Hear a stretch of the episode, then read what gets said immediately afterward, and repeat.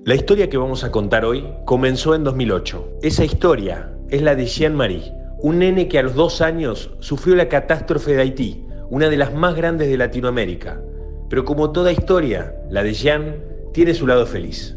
Su primera aparición pública fue en enero del 2018, cuando junto a su familia participó del programa de televisión La Tribuna de Guido, esa noche no solamente cautivó a los televidentes, sino que su educación atrajo la atención del conductor Guido Casca. Minutos después se ganó el corazón de los hinchas académicos cuando confesó ser hincha de Racing. ¿De, qué cuadro sos? De Racing. De Racing es Bueno. De Racing.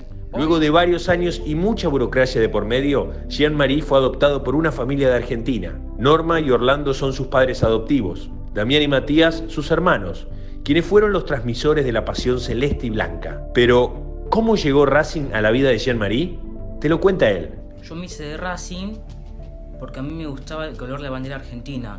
Y cuando yo estaba en Haití, miraba todos los partidos de Racing. A través de Racing Solidario, tuvo una de las experiencias más lindas de su corta vida con el Pulpo González, como uno de los artífices principales. Me gustó cuando pude estar en el club, conocer a todos los jugadores conocer a Milito, al Lautaro Martínez y al Pulpo González.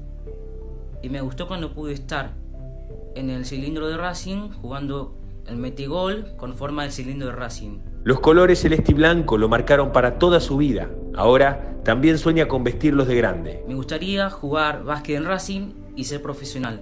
Hoy, Jean-Marie tiene 12 años y en medio de la pandemia mundial comparte el mismo deseo que todos los hinchas de Racing. Y me gustaría volver a la cancha de Racing para alentar al equipo. Si te gustó el video, no te olvides de darle me gusta y activar las notificaciones para vivir el día a día del mundo Racing a través de Racing Maníacos TV.